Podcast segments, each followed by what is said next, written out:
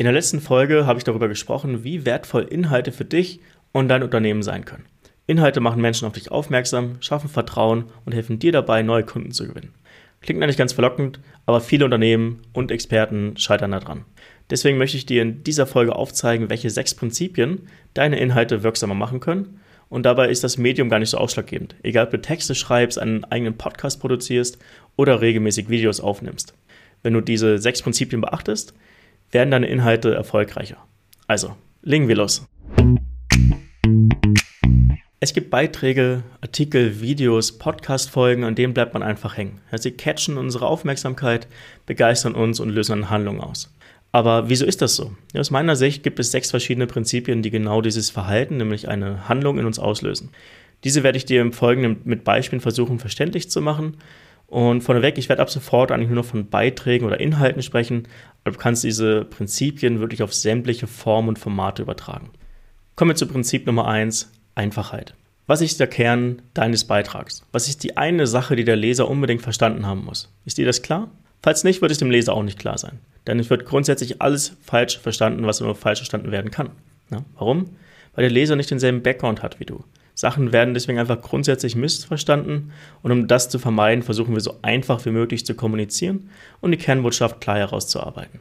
Und wenn wir den Kern klar herausgearbeitet haben, dann gilt es, diesen so kompakt wie möglich zu kommunizieren. Ja, anstatt hier mit komplexen Erklärungen um die Ecke zu kommen, versuchen wir einfache Bilder und Konzepte zu nutzen, die dein Zuhörer heute schon verstanden hat. Ja, du versuchst einfach auch bekannten Mustern aufzusetzen, Analogien zu nutzen und damit dafür zu sorgen, dass die Konzepte und die Ideen, die du kommunizieren möchtest, auch verstanden werden. Kommen wir zu Prinzip Nummer zwei, den Pattern Interrupt. Wenn du es schaffst, mich als Leser deiner Beiträge zu überraschen, wirst du meine Aufmerksamkeit bekommen. Ja, die Frage ist natürlich, wie überraschst du mich am besten? indem du bestehende Muster, die ich in meinem Kopf habe, versuchst zu unterbrechen. Ja, dadurch wirst du schaffen, meine Aufmerksamkeit zu bekommen und ich werde anfangen, dir zuzuhören. Ja, was das genau bedeutet, kann ich dir mal anhand eines Beispiels erklären. Ähm, stell dir vor, du sitzt im Flugzeug und das, was immer am Anfang passiert, bevor man abhebt, sind die Sicherheitseinweisungen von den Stewardessen. Und jeder von uns hat es schon zigtausendmal gehört. Keiner von uns schenkt den Leuten die Aufmerksamkeit, die sie eigentlich verdient haben. Und wir hören gar nicht so genau hin. Ja, es sei denn, es fängt auf einmal jemand an, aus dieser eigentlich recht langweiligen Einweisung eine kleine Comedy-Show zu machen. Ja, diese Person wird innerhalb weniger Sekunden die Aufmerksamkeit des kompletten Flugzeugs haben. Ja, einige werden anfangen zu filmen. Und am Ende des Vortrags, am Ende der Sicherheitseinweisung gibt es in der Regel auch noch einen tobenden Applaus. Ja, ist mir schon ein paar Mal passiert, die vielleicht auch schon. Und was ist hier passiert? Ja, der sachliche Inhalt war eigentlich genau derselbe wie immer. Ja, dazu, dazu sind sie gesetzlich verpflichtet aber die Art und Weise der Kommunikation wurde auf einmal verändert. Ja? Die bestehenden Muster wurden aufgebrochen und sie haben es auf eine unterhaltsame Art und Weise präsentiert. Ja? Und das hat funktioniert.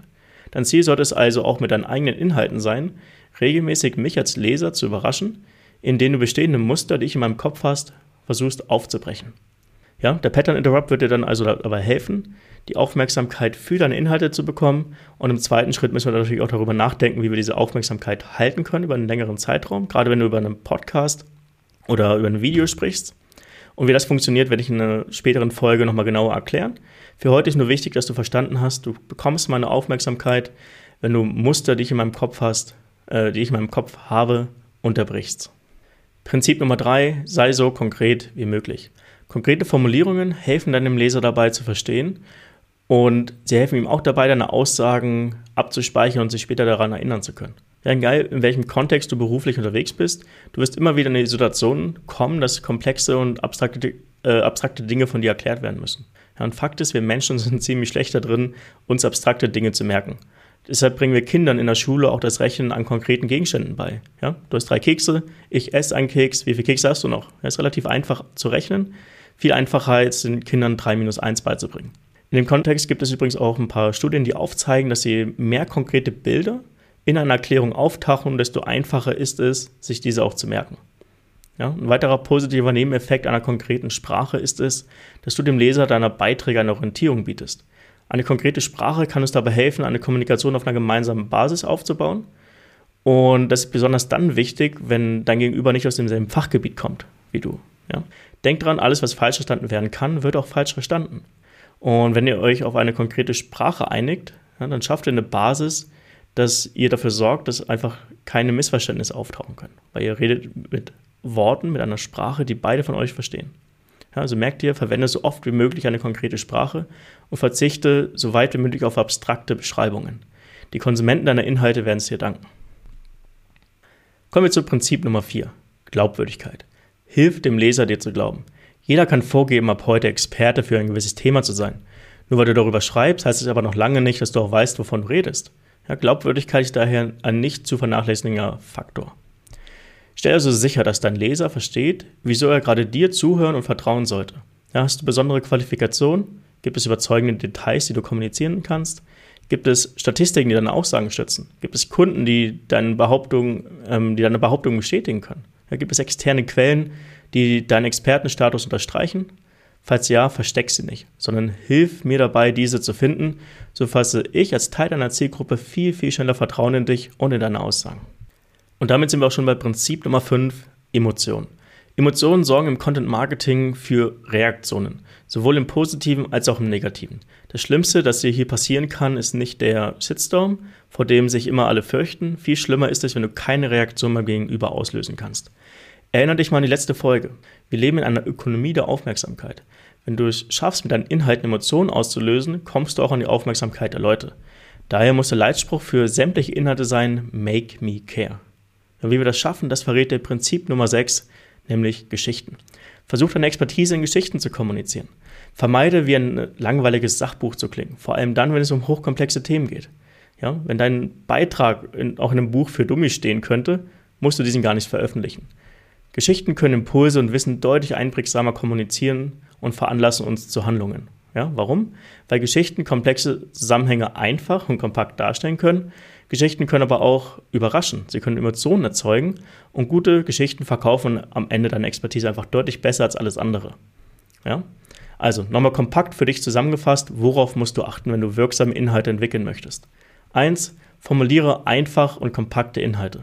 Zweitens, versuch bestehende Muster im Kopf deiner Leser aufzubrechen. Ja, denk dabei einfach an die Sicherheitsanweisungen im Flugzeug.